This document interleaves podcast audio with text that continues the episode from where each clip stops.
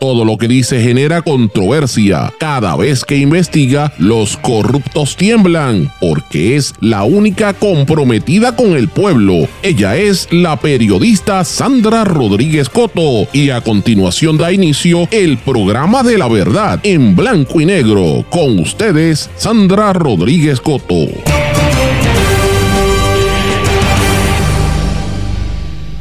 Revelamos el esquema de Luma para clientes que tienen placas solares. Bienvenidos a su programa en blanco y negro con Sandra para hoy jueves 3 de agosto de 2023. Les saluda Sandra Rodríguez Coto. Revelamos el esquema de Luma Energy para las personas que tienen placas solares. No les pagan a los dueños de las placas y los obligan a donarle dinero al Departamento de Educación. Hoy vengo con los detalles y una entrevista de un consumidor afectado. Presidente de Luma, Juan Saca, dice que la luz se va ahora porque hay mucha vegetación. Ya no son los animalitos, ahora son los arbolitos. Increíble. Senador popular Javier Aponte Dalmau teme que con Luma se repita la historia que vivió Puerto Rico con ondeo y la privatización fallida del agua. Hoy hablamos de lo que reveló el informe de Kilómetro Cero ante el alza en la criminalidad. En peligro, la confirmación de Yanira Raíces para Educación.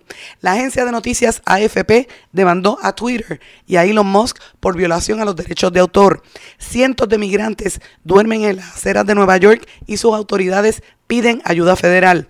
El ex esposo de Ricky Martin rompe el silencio. Problemas con la reina de Argentina de los Países Bajos, Máxima. Vamos a hablar de esta y otras noticias en la edición de hoy de En Blanco y Negro con Sandra. Este es un programa independiente, sindicalizado, que se transmite a través de todo Puerto Rico en una serie de emisoras que son las más fuertes en sus respectivas regiones por sus plataformas digitales, aplicaciones para dispositivos móviles y redes sociales. Y estas emisoras son Cadena WIAC, compuesta por WYAC 930 AM Cabo Rojo, Mayagüez, WISA WISA 1390 desde Isabela, WIAC 740 en la zona metropolitana. Nos escuchan también por WLRP 1460 AM Radio Raíces, La Voz del Pepino en San Sebastián, por X61, que es el 610 AM, y el 94.3 FM, Patillas, Guayama, toda la zona del sureste y este del país, y a través de WPAB 550 AM Ponce y ECO 93.1 FM. Vamos de lleno con los temas para el día de hoy en blanco y negro con Sandra Rodríguez Coto. Muy buenas tardes y bienvenidos a esta edición de En Blanco y Negro con Sandra. Gracias por la sintonía. Gracias también por toda la preocupación que han tenido muchos de ustedes que me han estado escribiendo por la ronquera, que no se me acaba de ir. He tratado todo lo que me han dicho, jengibre, miel de abeja, olvídate, y todavía la tengo. Así que eh, le doy las gracias. Vamos a ver cuánto tiempo más puede durar esta situación, porque ya me está volviendo loca. Pero la realidad es que eh, estamos aquí haciendo el trabajo y hoy usted no se puede perder lo, que venimos a, a traer en el programa de hoy. Si usted tiene el sistema eléctrico, si usted le paga Luma y si usted está considerando comprar placas solares, tiene que escuchar lo que está pasando aquí. Los clientes están recibiendo unas cartas donde le devuelven dinero que le consumieron en energía eléctrica pero de ese dinero no se lo devuelven completo. Obligan a usted a que le pague un 25% al Departamento de Educación. Eso fue lo que pasó. Eh, le pasó a mi invitado y yo quiero que ustedes escuchen esto a continuación. Bueno, mi amigo, yo tengo en línea telefónica a un profesor de la universidad que está pasando una situación que mucha gente en Puerto Rico está experimentando y que lo va a poder vivir con todo esto que está haciendo el gobierno de que vienen unos incentivos para poner placas en los techos, ¿verdad? Y han estado hablando muchísimo de eso en el gobierno. Y él recibe una carta de Luma diciendo que al final de un año lo que le dieron fueron 50 pesos nada más.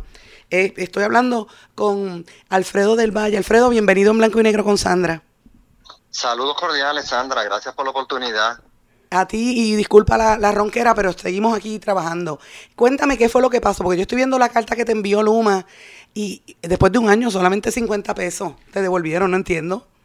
Yo tampoco puedo entender, pero lamentablemente tengo que expresar mi incomodidad porque muy lamentablemente todos y cada uno de los puertorriqueños en este país sufrimos el embate de la, de la ineficiencia de una autoridad de energía eléctrica que nos ha obligado literalmente a eh, tener que endueñarnos nosotros de producir nuestra misma energía para no sufrir, ¿verdad?, eh, eh, el asunto del daño que le ocasiona la energía eléctrica de la red a nuestras casas, dañando enseres, dañando este diferentes tipos de, de, de, enseres eléctricos. Así las cosas el año pasado, cuando yo este se me dañó una nevera, se me dañaron varios enseres, pues tomé la decisión de, y se me iba la luz frecuentemente en mi casa, pues tuve que tomar la decisión de, eh, de poner un sistema solar en, en, en, mi, en mi propiedad y obviamente como todo puertorriqueño lo tuvimos que hacer pues por un préstamo este, a, cooperativa. Y te amarran por 30 años y entonces, o 20 años, una cantidad de años. Y Exactamente. Es, es como otra hipoteca.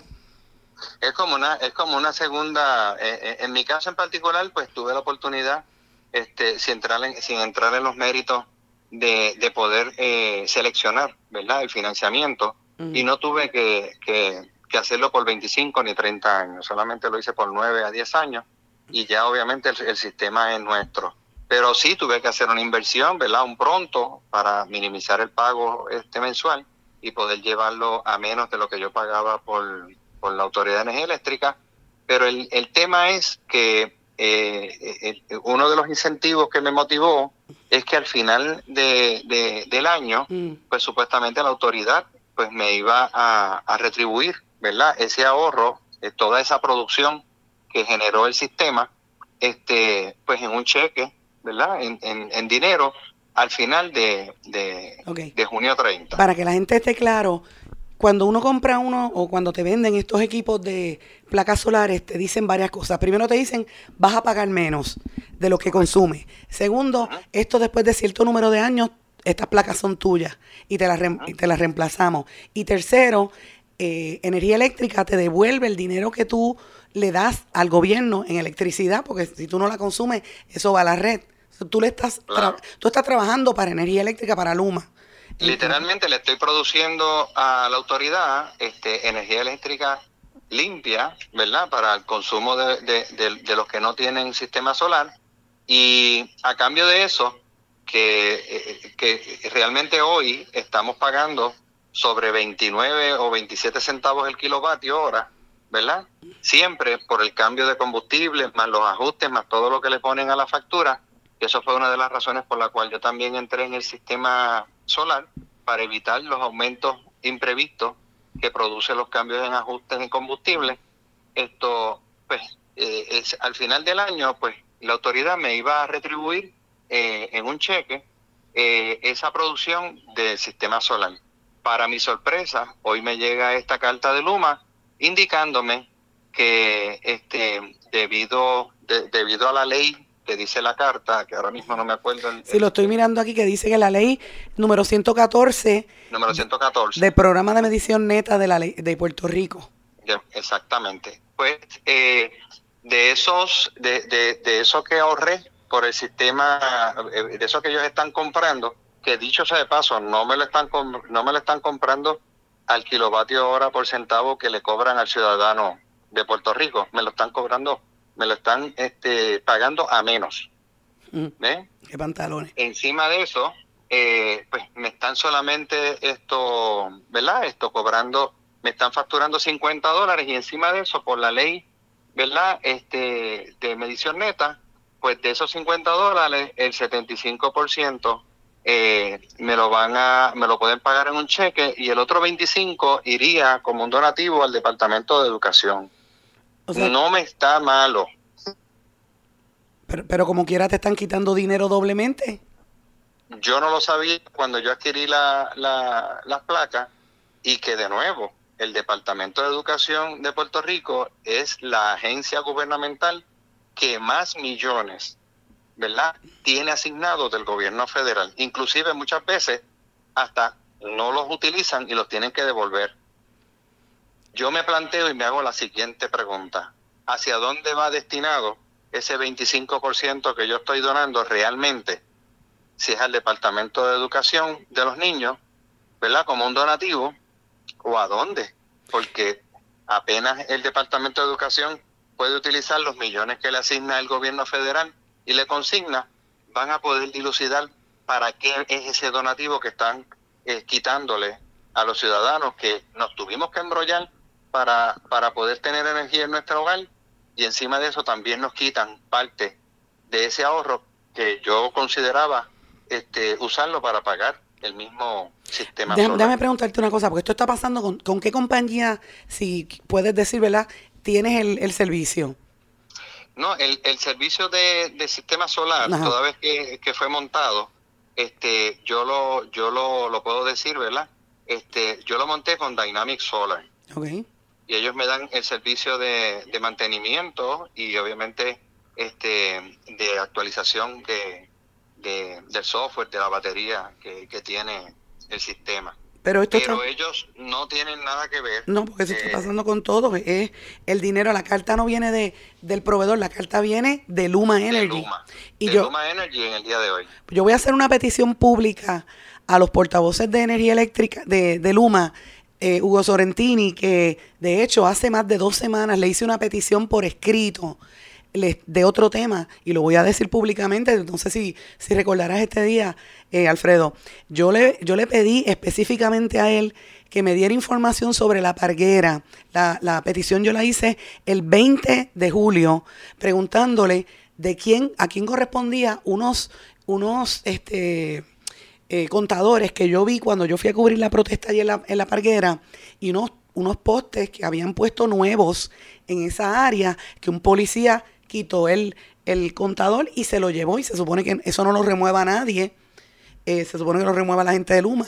Y todavía es la hora que nos están dando la información sobre esto. Y, y, yo le hice la petición formal por teléfono y por escrito. Pero ahora lo voy a hacer públicamente, lo estoy diciendo públicamente. Y junto a esto voy a preguntar por qué vienen estos cargos. Vamos a indagar porque esto no, es que no puede ser. Es otro engaño más al pueblo de Puerto Rico.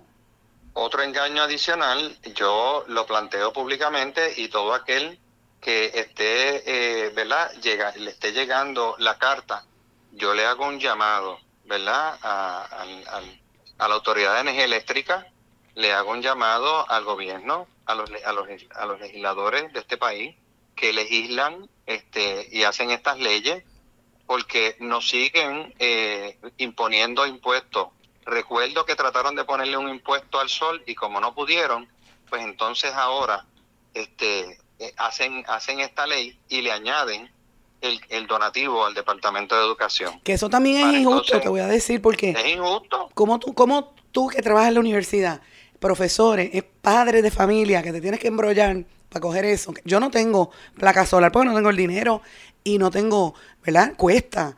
Y uno tiene que decir, bueno, ¿qué voy a hacer? Porque se me siguen dañando los enseres. En mi casa se va la luz todos los días. Y, no es que se va, no sé si te pasaba eso, pero eh, que, se va y viene, se va y viene y se queda ahí constantemente. No, ahora, ahora nosotros estamos sufriendo mm. lo que se llama el relevo de carga. de. Ahora se llama el relevo de carga. Ahora no es que se va la luz, es que tenemos un, nuevo sistema en la Autoridad Eléctrica de relevo de carga para poder este el embate de la hora de calor poder esto eh, eh, subvencionarlo, quitándole la energía eléctrica a unos sectores para poder darle energía eléctrica a otros. Yo entiendo que estamos bajo una generación de los años 60. Yo puedo entender que se abandonó totalmente el sistema de energía eléctrica en Puerto Rico por una autoridad que literalmente era es y sigue siendo un monopolio en este país. Este, pero ahora el, el ponerle eh, este, este, ¿verdad? Este, este impuesto, porque yo lo considero un impuesto, no un donativo al Departamento de Educación, ¿verdad? El que se me reste de, del ahorro que, que, significa en mi factura, el yo eh, tener una producción de energía solar en mi casa, eh, no lo veo justo. No lo veo justo.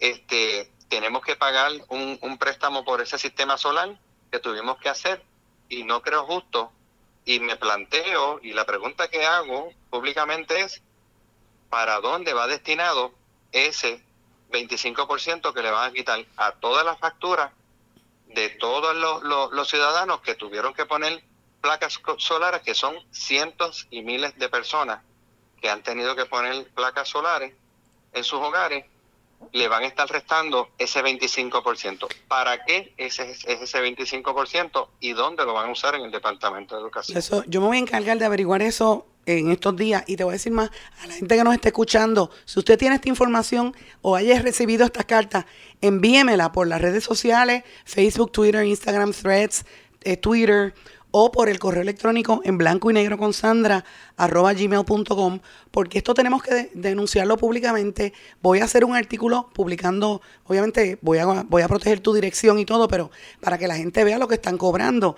Y el problema de esto, este Alfredo, es que eh, no nos explican, ¿verdad? No nadie sabe cómo se va a distribuir eso en un departamento que recibe tantos fondos federales. Y, y, lo más increíble, nadie me envía el cálculo de cómo llegaron a la conclusión de que solamente yo ahorré 50 dólares en un año. Increíble. nadie me saca el cálculo de toda esa producción de, de, del año pasado a este, ¿verdad? Porque yo, yo, yo este, comencé el sistema solar el año pasado y nadie me sabe calcular. Obviamente no me van a decir que me están eh, comprando la energía solar a mí a 20 centavos o a 13, o a, 13 centavos kilovatios, mientras a los ciudadanos se la cobran a más de 27 centavos. Y lo, y lo increíble, sí, no, y lo increíble de todo esto que uno, uno analiza, yo te estoy escuchando y estaba escuchando a, a la gente de Casa Pueblo, a Mazol, Arturo, hablando de, la preocupación que él tiene, de los fondos que van a traer ¿verdad? a nivel federal, la Secretaría de Energía estaba, está aquí en Puerto Rico reuniéndose con comunidades y ya se ha dicho que muchos de, este, estos fondos lo van a distribuir entre las compañías, ¿verdad? Pero de qué vale que te, digan que te van a dar un, incentivo si el dinero completo lo, es para el gobierno, para educación. Claro. Es un engaño. Entonces, yo, yo, es, un engaño y, y encima de eso las cientos, cientos de personas que tuvieron que embrollarse para poder poner su sistema solar y hoy están pagando un préstamo, no creo justo, ¿verdad? Tampoco que no haya un incentivo retroactivo para esas personas, ¿ves? Solamente prospectivamente, entonces traemos estos incentivos, perfecto, los celebramos por los que no tienen, no tengo problema con eso. Pero ¿qué pasó con todos los que, los que hicimos el desembolso y tuvimos que hacer sacrificios para poner el sistema solar hace varios años atrás. ¿Qué pasa con toda esa gente? No creo justo que por lo menos le ayuden en parte de lo que tienen todavía como préstamo para poder este, eh, subsanar el daño que ha ocasionado las fluctuaciones y la autoridad de energía eléctrica a las casas. Definitivamente. Y, lo Yo solicité cuando se me dañó, perdonando, la nevera. Yo, yo, yo fui a, la autoridad porque ellos supuestamente tenían unos seguros que pagaban, ¿verdad? Y tuve que contratar un, perito electricista que me certificara que fue, este, ¿verdad? Por, por una fluctuación energética que se nos, se nos quemó la nevera. Llevo toda la evidencia, llevo el costo de la nevera que tuve que comprar nueva eso fue hace ya dos años y medio atrás. No vale la pena, mira, Nunca tuve una respuesta de la Autoridad de Energía Eléctrica, ni la tendré, ni tan siquiera para decirme, eh, eh, intentamos este hacer algo por su reclamación, pero no fue posible. Ni tan siquiera una contestación tuve. A mí se me dañó en mi casa tres eh, unidades de aire, de esas de, de, de aire acondicionado, dos neveras. Tuve que comprarme una que Doctor Chopper me dijo, cómprate una que sea barata porque y, con el regulador eléctrico que, la tengo. Una computadora, dos impresores, tres televisores y no tengo televisión en casa porque se me dañó, punto. Los, los portones eléctricos de bajar la, marquesina, dañados. Y tengo una, los compré nuevos y no se los he querido poner porque se va tanto la luz que se me va a volver a dañar. Es una barbaridad. Estamos viviendo como si fuéramos el, el, el periodo especial en Cuba.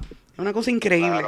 Muy terrible. Yo, yo agradezco la oportunidad brindada, este, Sandra, este, que en, tu programa, pero realmente la indignación ya es demasiado. O sea, basta ya de estar este, eh, utilizando lo poco que recibe el ciudadano de este país para también quitárselo.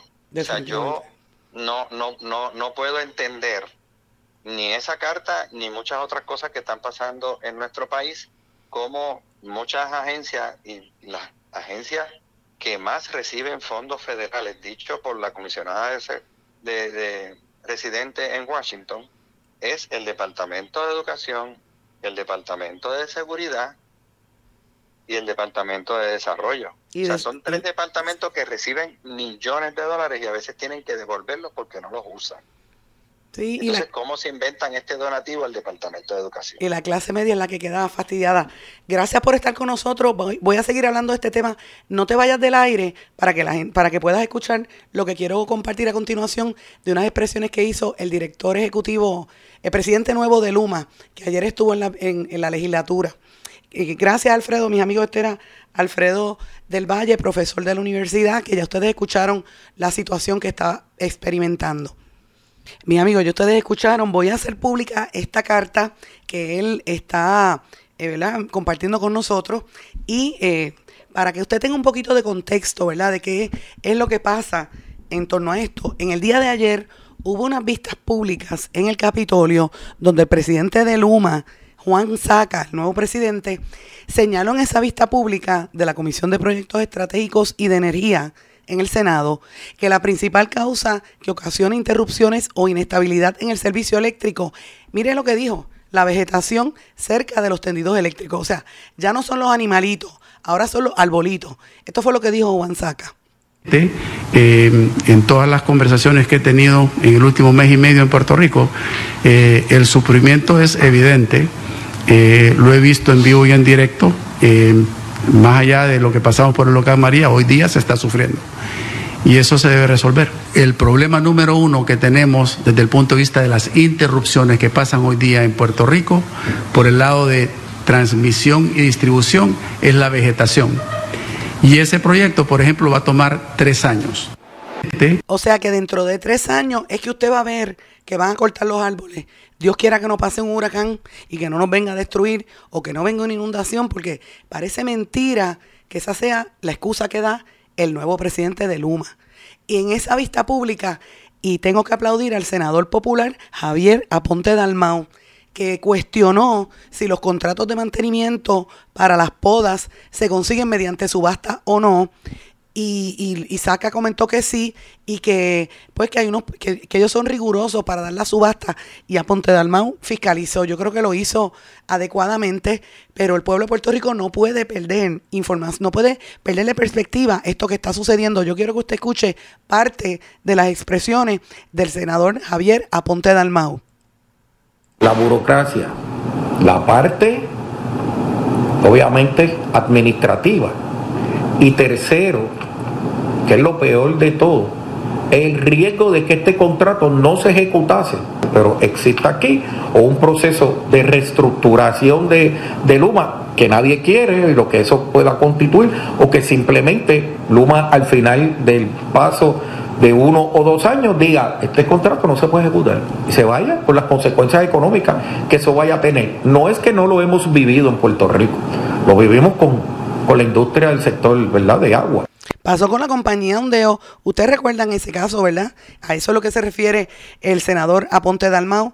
Y uno como consumidor tiene que tener los ojos bien abiertos. Los políticos tienen que ponerse para su número. O sea, la clase media, la clase trabajadora, no puede seguir viviendo así. Ya vieron este ejemplo. Vamos a ver qué, qué respuesta tienen ante esta situación.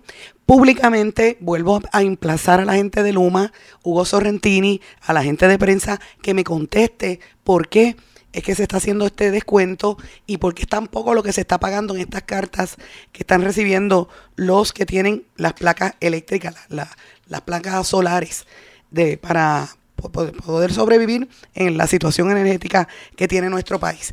Voy a una pausa, regresamos enseguida. Esto es En Blanco y Negro con Sandra Rodríguez Coto. Esto es En Blanco y Negro con Sandra Rodríguez Coto. Y regresamos en Blanco y Negro con Sandra. Bueno, vamos a hablar de educación. No conforme con la vergüenza pública que tiene Puerto Rico de tener a la que era la supuesta secretaria estrella, corrupta y maldita, porque le hizo daño a los niños y a la gente pobre de este país, Julia Keller, que estuvo presa por corrupta, y repito, porque quería que le regalaran un apartamento allí en Ciudadela, a cambio de una escuela de las muchas que regaló. Tiene trabajo en Delaware, que según información extraoficial, que, he estado eh, vigilando en las últimas horas, lo consiguió a través de un desarrollador de estos de la ley, de, estos empresarios, perdón, de la ley 60. Pues si no fuera eso lo único, seguimos arrastrando problemas en el Departamento de Educación y ahora se dice que está en peligro la confirmación de Yanira Raíces como la nueva secretaria después de la de que se revelara que en estas dos semanas ella y el antecesor, el que estuvo brevemente, Ángel Toledo, repartieron más de 125 millones de dólares en contratos en apenas dos semanas. Ella, obviamente, hay que ver, eh, por eso es que ella se está reuniendo con los alcaldes populares, porque ya tiene los PNP y quiere tener el apoyo de los populares. Y, pero lo que sí es que la, presión que, que había en el Departamento de Educación hizo que Ramos Párez se fuera nombraran a Ángel Toledo y ustedes han visto todo lo que ha estado pasando, que de lo menos que hablan es de los niños, lo menos que les interesa es el regreso de los niños a las escuelas, están más pendientes a los fondos y cómo es que se van a repartir esos fondos a nivel político, pero eh, realmente eh, los cambios de mando en esa jefatura del Departamento de Educación lo que hace es que eh, nos pone a pensar, estamos en un momento crítico, cuando menos inestabilidad debería tener esa agencia, que es precisamente cuando estamos a punto de comenzar el nuevo semestre. Eh, y uno pensaba que ya iba a traer estabilidad, pero francamente, pues hasta ahora la información que trasciende es que no, que como pensaban que ella venía del área de currículo, estaba alejada de la política, pero nada, nada más lejos de la realidad. Y esto se corrobora con los contratos que ha estado otorgando en las últimas semanas, en las últimas dos semanas. En realidad uno esperaba que lleve a estar fuera de la política partidista y que no se prestara a todas estas jugarretas administrativas y políticas, que es el caldo de cultivo de la corrupción que siempre eh, ¿verdad? flanquea allí en el Departamento de Educación. Pero pues ha demostrado que ella es más de lo mismo y todos estos millones que siguen gastando en contratos, pues así lo demuestran. Señores, y quiero que hablemos un poquito sobre el tema de la criminalidad. Yo sé que la semana pasada y las anteriores con el caso de Verdejo, en los asesinatos de los cinco adolescentes que aparecieron las muchachas en una, en una guagua en, Piñones y los varones en Carolina y provenían de, de por allá del área sur, de cerca de Ponce. Eh, y otros casos que han estado ocurriendo, pues nos tienen al país bien consternado. Pero recientemente la organización Kilómetro Cero presentó el estudio, esto fue en el mes de julio, el estudio titulado El país que protege más a las armas que a los menores, Puerto Rico. Y este país, este estudio de, Puerto Rico responde eh, a, la, a la pregunta de si había un patrón sistemático de muertes de menores por armas de fuego y si ese patrón viene por muerte a manos de la, de la fuerza policíaca. Y obviamente eh, eh, se, se, han, eh, y los datos que se analizaron fueron obtenidos del banco de datos de la gente que somete información en la página de Kilómetro Cero, que usted puede someter y buscar información de lo que está saliendo constantemente.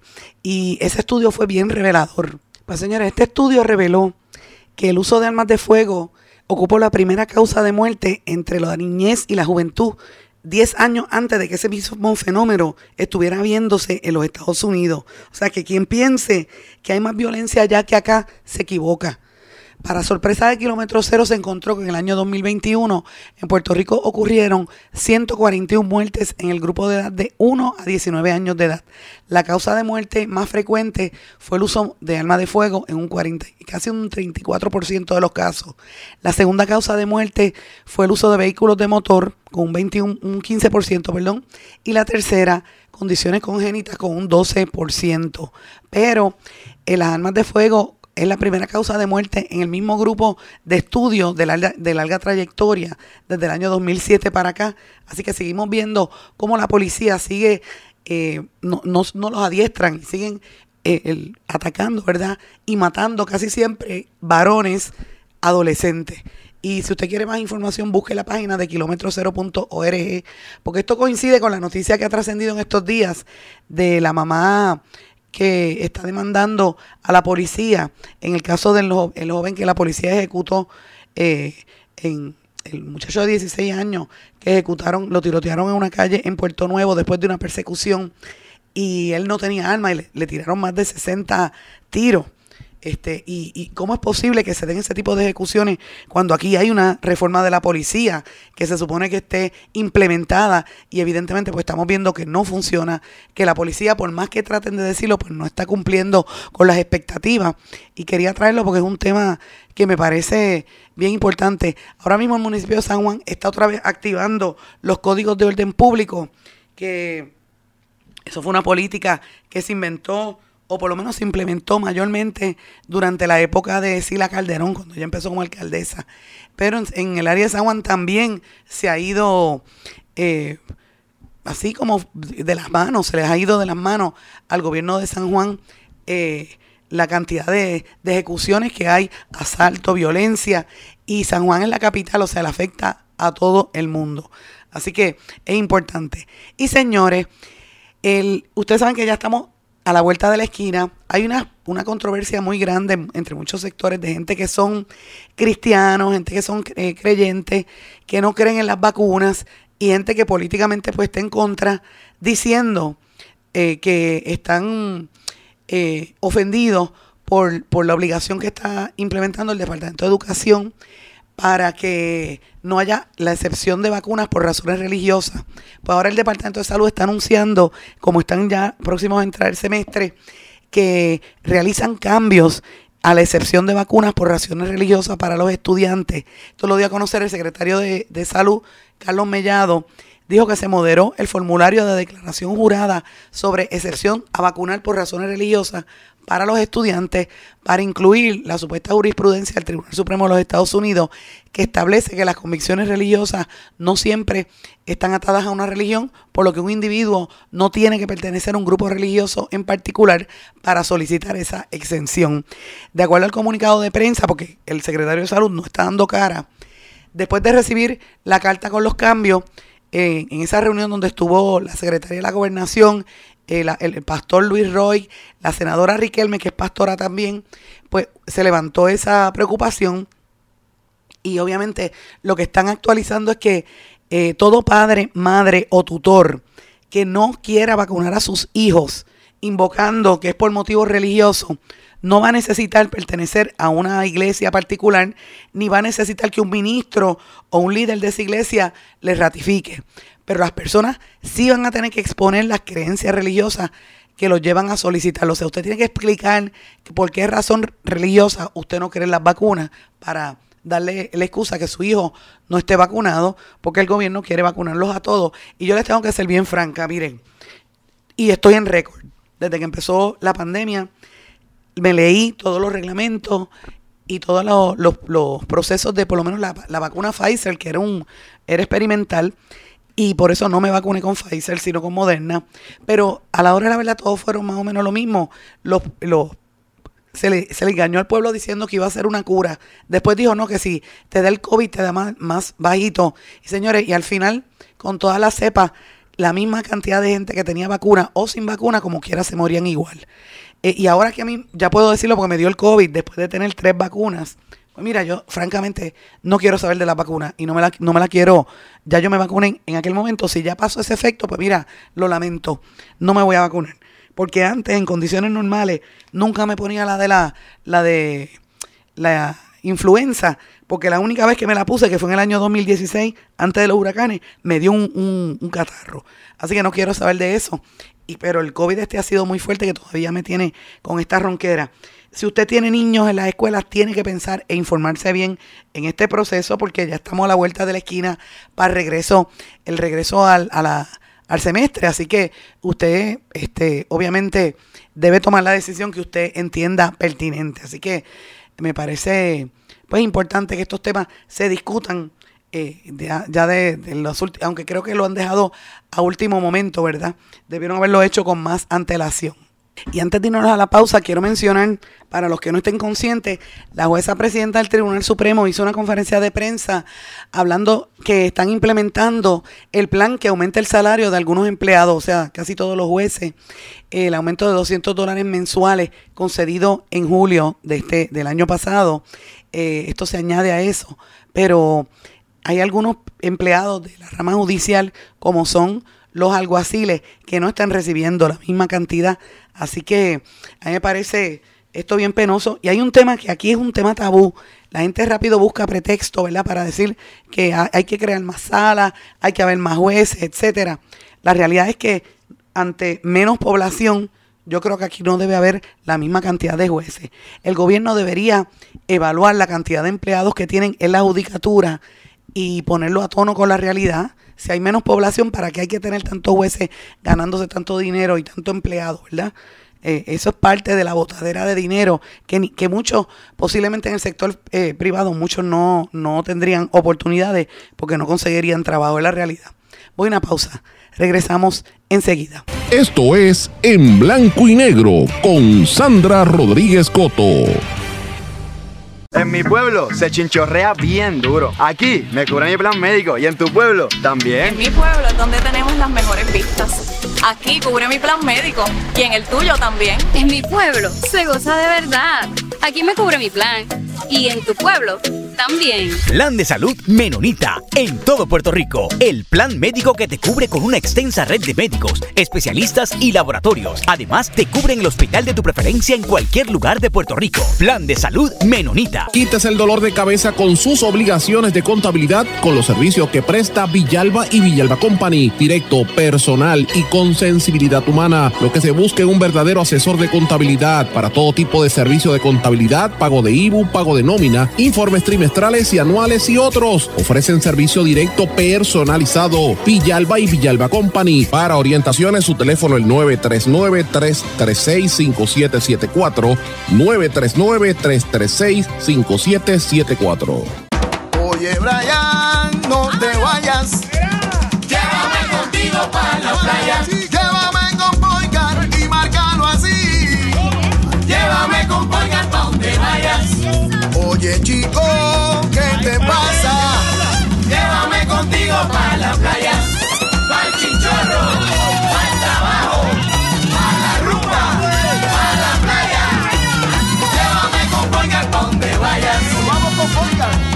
Esto es En Blanco y Negro con Sandra Rodríguez Coto.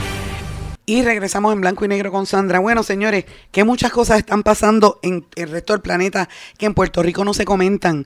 Decía yo ayer en los titulares que aquí casi no están hablando del, del Mundial de Fútbol Femenino, con excepción de Héctor Vázquez Muñiz, pero Héctor es cosa aparte porque Héctor es fanático y me consta que él siempre ha respaldado a las muchachas de, de los equipos femeninos de, de soccer. Ustedes recordarán, los que me siguen, que hace años yo estuve en una polémica por eso, diciendo que, que el Comité Olímpico no las estaba respaldando al comité, al, al equipo de las nenas que había logrado en un pase a los eh, preolímpicos. eh, y en ese equipo estaba una sobrina putativa que yo tenía, que es la mejor, ha sido una de las mejores jugadores, jugadoras en la historia del soccer en Puerto Rico, Karina Socarras, y no tenían apoyo del gobierno. Y después de allá para acá, ustedes saben que la Federación de Soccer pues ha estado, eh, ¿verdad? Ha tenido problemas con el Comité Olímpico y muchos, pues, realmente no le prestan atención a pesar de que ese deporte está creciendo tanto y hay tantas niñas, sobre todo, eh, el, el deporte femenino es donde más interés hay y ahora mismo se está dando un, un, un mundial de fútbol femenino que para países como Colombia, por ejemplo, es una cosa apoteósica, Estados Unidos ni se diga, y que aquí esto prácticamente pasa inadvertido, pues deja mucho que desear y demuestra el sexismo que persiste en la cobertura deportiva en nuestro país y en los deportes en general. Ah, Si fueran varones, pues le estarían prestando atención. Es increíble. Pero bueno, señores, quería hablar de varias noticias de corte internacional porque están pasando muchas cosas. Aquí cerca en el Caribe, la situación, el grupo de la ONU, la- las Naciones Unidas y todos estos grupos internacionales que estuvieron en la frontera terminaron su visita y es bien, y es bien probable que se dé una, ¿verdad? Como un, un- operativo militar que estaría al cargo de Nigeria y varios países africanos. Estados Unidos desde afuerita no se quiere meter en el revolú que hay en Haití, donde la gente está en un estado de descontrol absoluto, no hay gobierno. Pero lo mismo está pasando en varias partes del planeta, en, en, en Nigeria y, varios países del continente eh, africano están ahora eh, ¿verdad? En, en esta polémica porque Níger, no Nigeria, Níger, han habido, eh, hubo un golpe de Estado y varios países de África pues han estado organizándose para pues para respaldar al gobierno eh, nuevo y también para plantear la oposición a los europeos y a los blancos, porque entienden que son colonizadores. Así que toda esta dinámica se está dando eh, y el golpe de Estado que fue el pasado 26 de julio, pues ha hecho que los mismos europeos y los eh, norteamericanos se hayan tenido que salir del país. Esto coincide con reuniones que ha tenido el gobierno de Rusia con algunos países, eh, presidentes de países africanos, y me parece bien interesante estas dinámicas que se dan a nivel internacional, que en Puerto Rico, miren, sencillamente no las publican, porque es como si nosotros no fuéramos parte del planeta. Aquí de lo único que se habla de vez en cuando es de, de algo de Estados Unidos y reggaetón. Y olvídate de los demás, para embrutecer a la gente, que la gente no se entere. Es increíble. Pero estas son noticias que hay que cubrir. Ahora mismo, mire lo que está pasando en Nueva York. Cientos de migrantes durmiendo en las calles, fuera del Hotel Roosevelt en Nueva York, porque ahí es donde se ha convertido en el centro de ayuda a, los inmigrantes que estaban solicitando asilo en la ciudad y el gobierno de, Nueva York dice que ya no caben. El alcalde de la ciudad de Nueva York, Eric Adams, dicen que la crisis migratoria es un desastre y que los recursos de la ciudad ya llegaron al límite, no pueden ayudar más, no pueden darle más casa a la gente y que esto es un desastre. Eh, no hay espacio para la gran cantidad de gente que está tratando de entrar a los Estados Unidos y dice que esto le va a costar más de 4 mil millones de dólares a, el, a la ciudad. Hay más de 90 mil solicitudes de asilo de personas que están llegando a Nueva York desde abril del 2022 eh, y, siguen llegando sobre 2.500 a 3.000 eh, personas semanales. Así que imagínense la, magnitud del problema tan grande de, de migración que hay en los Estados Unidos, que son los mismos que se están viendo en Europa también, donde tienen a la gente hasta en barco, no los quieren dejar entrar porque no quieren más africanos. Los países que los europeos conquistaron y, y se quedaron con toda la riqueza y lo siguen, ¿verdad? Quitando la riqueza todavía al día de hoy, no los quieren dejar entrar a sus países a vivir, pues lo mismo está pasando en Estados Unidos. Señores, otra noticia que también llamó la atención, la agencia de noticias AFP, eh, de Agencia Francesa de Noticias, radicó una demanda contra Twitter en un caso por derechos de autor. Estos grupos franceses, ¿verdad? Eh, dicen que las plataformas como Twitter, eh, Facebook y Google pues han estado utilizando la información de, estas, de estos medios para generar ganancias y esto fue erradicado según una ley de la Unión Europea del 2019 que permitía pagos por compartir contenido bajo un régimen llamado derechos conexos y Google y Facebook acordaron que iban a pagarle dinero a los medios de comunicación franceses y no lo están haciendo.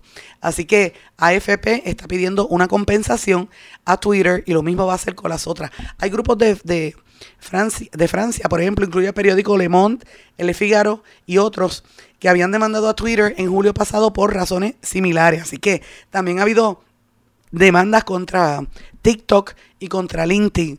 Así que yo me parece que esto es el comienzo de una dinámica distinta que se va a ver en las relaciones entre estos gigantes de las telecomunicaciones y los países. En Australia también ha habido eh, demanda, en Canadá también, y me parece importante. Por cierto, hablando de Canadá, no sé si vieron ayer que Justin Trudeau el, primer ministro anunció su divorcio después de 18 años de estar casado con la esposa, la mamá de sus hijos. Eh, el primer ministro de Canadá es considerado como uno de los políticos más sexy a nivel internacional. Y hablando de sexy, eh, Joan Joseph rompió el silencio después de su separación de Ricky Martin y dice que la familia está feliz. El artista, que es un artista eh, que estuvo casado por bastantes años con Ricky Martin, pintor, dijo al, programa Hoy Día en Telemundo de los Estados Unidos que, las, que están en buen lugar, que la, separación se dio conscientemente, que ellos sabían que se iban a, separar, que ninguno tiene parejas y que pues era un momento que ya la, relación no, no, no iba a funcionar, pero que están todos bien. Y entonces él dijo que la dinámica familiar se mantiene que lo, que él quiere es mantener una vida familiar eh, que puedan compartir con los hijos eh, constantemente. Originalmente habían dicho que, era que Ricky Martin tenía relaciones abiertas y eh, Joseph, pues obviamente confirmó que tenían relaciones abiertas, pero dice que la ruptura no se ocasionó por un modelo argentino, como dijo un medio británico, ni nada por el estilo. Eh, Ricky Martin quiere la custodia física y la le- ilegal de, de- de- ilegal que sea custodia compartida entre los hijos. O sea que son cuatro hijos en total. Así que me parece interesante. Y hablando de hijos y de, y de matrimonios, los que siguen las noticias de la realeza saben que hay una reina que está ahora bien de moda, bien famosa en las revistas del corazón, porque es argentina y es, una mujer muy guapa, Máxima, la reina de Holanda, que ahora mismo está viviendo uno de los momentos más convulsos que amenazan con la monarquía de los Países Bajos. Y esta noticia yo la veo hoy en la prensa y yo digo, mi mamá estaba más al día de esto porque a mí lleva como dos semanas hablándome de este tema y yo no había visto noticia de esto. Y miren que yo estoy viendo pendiente y estoy todo el tiempo pendiente en las noticias y no había visto nada de esto, pero mi mamá ya lo había visto hace dos semanas. Los reyes Guillermo y Máxima llevan años tratando de transmitir una buena imagen eh, de- del reinado y lo han hecho con sus hijas, pero la situación del país es distinta eh, y hace un tiempo que la Casa Real está en entredicho. Uno de los principales problemas de esta monarquía es la caída en popularidad, cada vez es mayor. Las encuestas en los últimos años no mienten. La institución tiene cada vez menos aliados entre la población y la cifra sigue bajando. En días previos a la abdicación de la princesa Beatriz, un 80% de la, de la población estaba a favor de la institución, pero cuando el hijo llegó a, a ser rey, empezaron a bajar y ahora mismo no, no llegan ni al 30% del apoyo. Eh, y ahora, eh, de hecho, bajó casi un 54% del apoyo de los holandeses. Eh, y esto tiene que ver porque pues esto coincidió con la- las pandemias y las, las vacaciones que ellos se fueron en secreto a Grecia mientras el país entero estaba escondido y encerrado por la pandemia. El rey y su familia estaban de vacaciones en Grecia, pues eso le cayó muy mal a la gente. A esto también se le añade una figura de un Bram Montfort, Montfort, que es un personaje cada vez más conocido en los Países Bajos, que se ha convertido en una amenaza para los reyes Guillermo y Máxima. Este periodista es parte del movimiento Republic, que misión están buscando que se, eh, se pueda abolir la monarquía y que se reemplace por una república parlamentaria.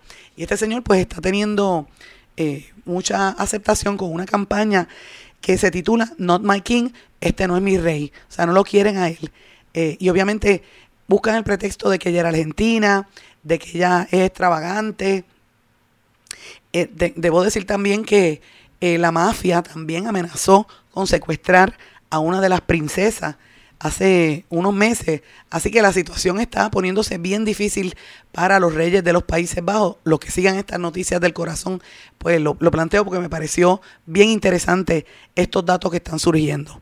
Y ustedes se acuerdan que la semana pasada les dije que la UNESCO estaba recomendando que se limitara el uso de las redes sociales y, y los teléfonos celulares entre los adolescentes, porque esto tenía unas repercusiones que afectaba la visión y, y poco a poco afectaba la inteligencia de los niños, si pasan todo el día pegados a una pantalla. Pues miren, ahora el gobierno de China anunció que va a prohibir a los menores conectarse a internet por la noche. Esta restricción va a entrar en vigor en, en primero el día 2 de septiembre y van a limitar el tiempo que los adolescentes van a estar incluso por el día metidos por internet. Eh, dice que le van a limitar el, acceso a internet a los jóvenes de 16, desde los 7 años hasta los 16 años, eh, por unos periodos de tiempo por el día, para que el internet sea seguro y para que los estudiantes no se afecten con la luz solar y con la luz esta infra, la, la luz azul que emiten los celulares. Entonces yo les pregunto esto a ustedes, fíjense, pa- países tan grandes como China, que están convirtiéndose en unos emporios internacionales, que quieren competir contra Europa y contra Estados Unidos, están haciendo esto como política pública, pues es porque ellos saben el efecto que tienen estas tecnologías sobre nuestra niñez, mientras que aquí en Puerto Rico y en Estados Unidos a los niños desde los 5 años les regalan celulares. Eh, y, pasan ahora toda la vida conectados a un monitor en vez de estar en la calle jugando con niños de su propia edad. Increíble, pero cierto. Mis amigos, con esto termino el programa por hoy. No sin antes desearles a todos que pasen muy buenas tardes. Nos volvemos a encontrar mañana en otra edición más de En Blanco y Negro con Sandra. Será hasta entonces que pasen todos muy buenas tardes. ¿Se quedó con ganas de más? Busque a Sandra Rodríguez Coto en las redes sociales y en sus plataformas de podcast porque a la hora de decir la verdad, solo hay una persona en la que se puede confiar, Sandra Rodríguez Coto, en blanco y negro.